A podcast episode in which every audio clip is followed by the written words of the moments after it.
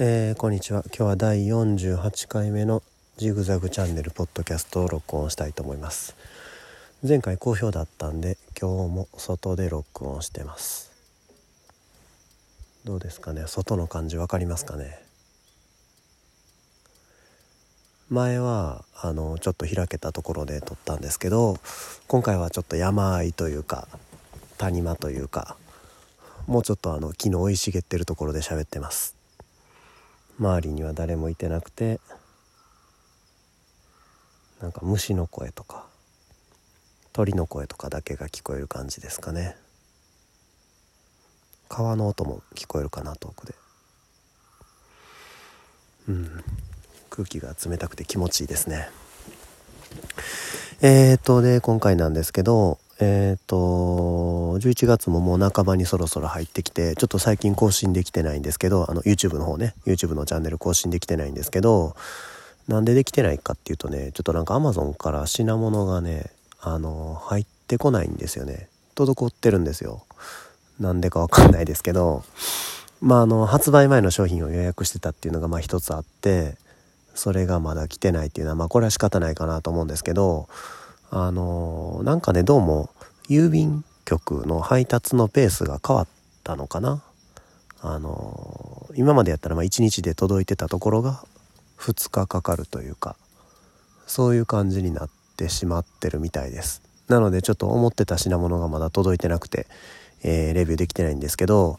一応ねもうさっきちょっともう我慢できないんでさっき言っちゃうとえっ、とアウトドア用のマットとで、冬用のあの、セラミックファンヒーターね、を購入しました。まだ手元には届いてないですけど、それをレビューしたいと思ってます。セラミックファンヒーターは、まあ寒い季節なんでね、まあわかると思うんですけど、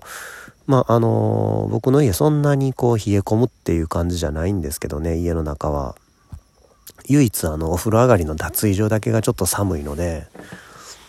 あの子供がね寒がるんでまあ大人も寒いですしそこに置けるこのちっちゃいやつねちっちゃいタイプのセラミックファンヒーターを購入したのでそれ紹介したいなっていうふうに思ってます。まあそれもまあ品物届いて実際に使ってから喋ろうと思ってるんでちょっとまあ時間いただきたいですね。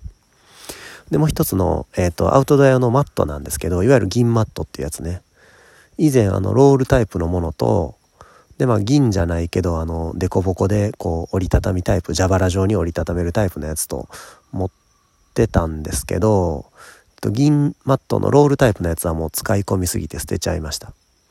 で蛇腹状に折りたたむ方はちょっとまあ不都合があってえー、っともうちょっと手放したいなと思ってるんで新たにまた違う種類のを購入したんでこれもあの手に入ったらまたレビューできたらなっていうふうに思ってます。アウトドア用のマットなんですけどね結構ね僕あの普段から使うんですよね。家の中でも使うんですよ。なんでまあその使い方の話とかできたらいいなっていうふうに思ってます。それとそんなもんかな今んとこ。ほんであとまあこの間から発注しててなかなか届いてない、えー、文房具が2つあるんですけどそれがなんかね発送しましたっていうメールが何回か来てるんですけど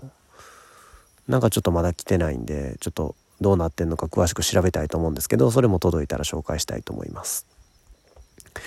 あほんでえっ、ー、とレターね。レター来てるんでちょっと紹介したいと思います。えっ、と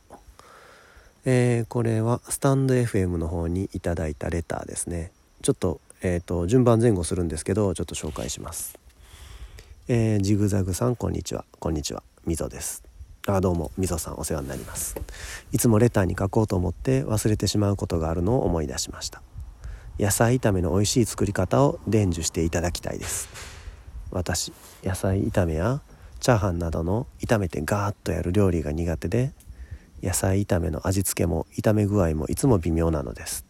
以前に得意料理が野菜炒めとおっしゃっていたので動画でもポッドキャストでもいいから教えていただきたいと思いました。ではまた。っていうことで、えっ、ー、とね、あの、料理ね、僕料理の動画もうしばらく撮ってないし、あの、これね、本当はここで読まずに、実際に料理作ってるとこをね、動画で撮って紹介しようかなとも思ったんですけど、まあ、あの、動画だいぶ待っていただいてるっていうのもあってね、これ以上待ってもらったら、あの、申し訳ないんで、もうポッドキャストで喋っちゃおうと思います。炒め物なんですけどまあねその男の料理なんて大したことないんでなんかもう美味しい作り方紹介してくれなんて言われたらちょっと困るんですけどもう本当おこがましいんですけどあのー、僕の野菜炒めの仕方っていうのはもう難しいことは基本的にしないですね。シンプルイズベストっていうか野菜を切って炒める。以上みたいなね。それだけ。全然その全然紹介になってないんですけどじゃああのー、一番困るのはねあの味付けだと思うんですよね。味付け。僕も初めてあの一人暮らしした時に野菜炒めの作り方って全然分かんなくてあの塩コショウしか方法が分かんなくてあの野菜炒めて塩振って胡椒振ってはい出来上がりみたいな作ってたんですけどなんかね味が決まんないんですよね。であのオイスターソースかき油っていうんかな？オイスターソースがいいとかってどっかで聞いてきてオイスターソース買ってきたけどなんかなんか分量もよく分かれへんし入れたけどちょっとなんか微妙やしみたいなこととかいろいろ経験してしばらくね僕も瞑想してた時期が長かったんですよね。まああの本当はですよレシピサイトとか見りゃいいんですけどなんかもうそういうの見んの嫌でで最近はねあのバッチリ味決まってるんですけど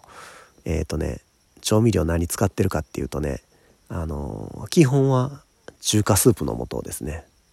中華スープあの鶏ガラスープっていうんかな顆粒のやつ。あれで味付けしたらもうすっごい決まりますね。でまあそれがまあ一番よく使う味付けね。で次によく使うのがね味噌ですね。味噌で味付けするんですよ。味噌で野菜野菜炒めとか作ったらめっちゃうまくなるんですよねキャベツとか。これすっごいおすおすすめですね。2つ目に味噌。ほんで最近やってないですけどねあのー、カレーペースト。ああるいはまあカレー粉でもいいわ。カレーパウダーでもいいですね。カレーの味付けの野菜炒めというのがね結構好きですね僕は。カレーペーストっていうのはあのキーマカレーにするなんかペースト状のカレー売ってるんですけど、まあ、あんまりちょっと手に入らないんでまあカレー粉でもいいと思うんですけどそれで野菜炒めしたらねすっごい美味しくなりますね。であとはあのその合わせ技っていうかねカレーと味噌混ぜたりとか鶏ガラスープと味噌混ぜたりとかそんなことやってますね。で最後にちょっとあの何て言うかなこう何て言うかパンチを効かせたい時はあのポン酢ねポン酢とかちょっと足したりとかだからあんまり複雑なこの調合とかはしてないですね。そのもうすでに味の決まってる調味料を付け加えるあるいはミックスする。そういうやり方でやってます。うん、であの具材には、えっとまあ、お肉。うん、野菜炒めはまあお肉入れる人と入れない人といてるらしいんですけど僕はまあお肉よく入れます。で入れるお肉はあのひき肉ですね。ひき肉にしてます僕は。昔は鶏の切り身とか入れたりしてたんですけどもう最近はひき肉1本ですね。家にひき肉が常備してあってあの最近冷凍の冷凍のひき肉売ってると思うんですけどあれ常備してあって鶏と豚と牛と3種類用意してあります。まあどれも美味しいんですけど、まあ、一番好みは鶏ですかね。なんでまあ鶏あまあフライパンに油ひいて、まあ、中華鍋でもいいんですけどでまあ鶏肉そこに入れてもう解凍とかなし凍ったままフライパンに入れてでちょっとまあそれをこうちょっと火通してる間に野菜準備してで野菜はあのあんまり細かく切らない。で四角っていうよりもねちょっと縦長ぐらいの感じで切ってます。あの箸にかかりやすいようにね。でまあ具材は同じ大きさに切ったりとかね。まあ一般的なやり方ですよ。火の通りが一緒になるように具材の大きさは大体一緒ぐらいに切って。でえっ、ー、とねあんまりしなってしない野菜使いますね僕は。あのー、まあ、えー、キャベツとか玉ねぎとか入れる場合はあ加熱時間短めにして1分30秒以内かな。キャベツとかは。玉ねぎはもうちょっとあのしなっとさせないと美味しくないですけど。でえー、っとあと何やったかな。あの玉ねぎの芽とか玉ねぎの芽茶はあのニンニクの芽ね。ニンニクの芽とか。で最近は使ってないですけど人参とか入れたこともありますね。あのしばらく例えば作り置きして僕、まあ、一人暮らししてしてた時とかはお弁当に入れたりしてたんですけどしばらくこう置いてても何て言うかなこう崩れない野菜っていうかねそういうのを中心に料理してました。であまあ夏とかやったらゴーヤさらに足したりとかねオクラ使ったりとか季節の野菜使ったりとかでチャンプルーにしたい時はあの卵を足したりとかねそういう風にしてやってます。だからまあそんな特にね偉そうに教えれることって何もないんですけどもうほんとシンプルに素材の味を楽しむっていう感じで作ってますね。まあこんなんで参考になるかどうか分かんないですけどあのー、まあ野菜炒めっていうのはねあの残り物の野菜であの気楽に作るもんだっていうふうに思ってるんで、まあ、そんなに難しく考えないのがいいんじゃないかなっていうふうに思ってます。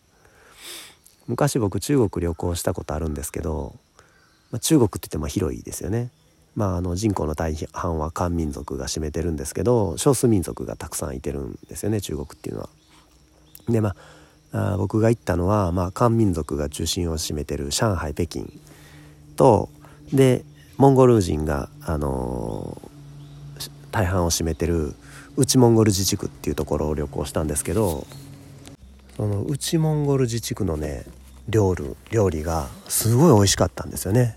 モンゴモンゴル料理なのかなあれは。で向こうはあの味付けってほとんどないんですよね。もう塩だけ基本的に味付けっていうのは。調味料とか香辛料とかそういったものがほぼないような文化で。なんですけどもう正直言うとねあのいわゆる中華料理なんかよりも全然美味しく感じましたね。あのその北京とか上海で食べた中華料理に比べて。めちゃめちゃ美味しかったです。やっぱりそのあのいいお肉いい野菜そういったものでその素材の味が生かされてるっていうかねもうそういう味がその自分に合ってるなっていうのを強くその時に感じてそれ以来その素材の味を大事にするっていうのをあのメインに料理はしてますね。まあ、だから本当はねその中華スープのやつもねそのあ、ま、出来合いのもん足したりせずに素材の味だけで勝負できたらまあかっこいいとは思うんですけどなかなかねそのこの材料とこの材料を足したらどうなるとかね。そういうのを極めるにまでには至ってないのですでに味のあるものに頼ってますけどあの、書いてある分量よりも少し薄めというかね。少なめに使うようにして素材の味をこう殺さないように。それをまあ一番大事にしてるかなっていうのがまああまあ、特徴といえば特徴かなっていうふうに思います。まあ、こんな話で良かったのかどうか分かんないですけどあのお便りいただきましたので答えさせていただきました。他にもなんかあのね全然ねこういう料理のこととか全然僕の普段の YouTube のことと関係ないことなんかね個人的にどう思うんですかとかいろんなことあの答えれる範囲で答えたいと思うんでよかったら皆さんあのどしどしお便りいただきたいなっていうふうに思います。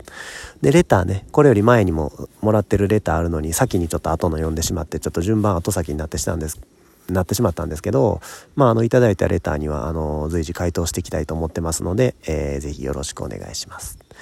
じゃあまあ今日はこんなところで、今日は山の谷間のところで、えー、久しぶりに外で録音してみました。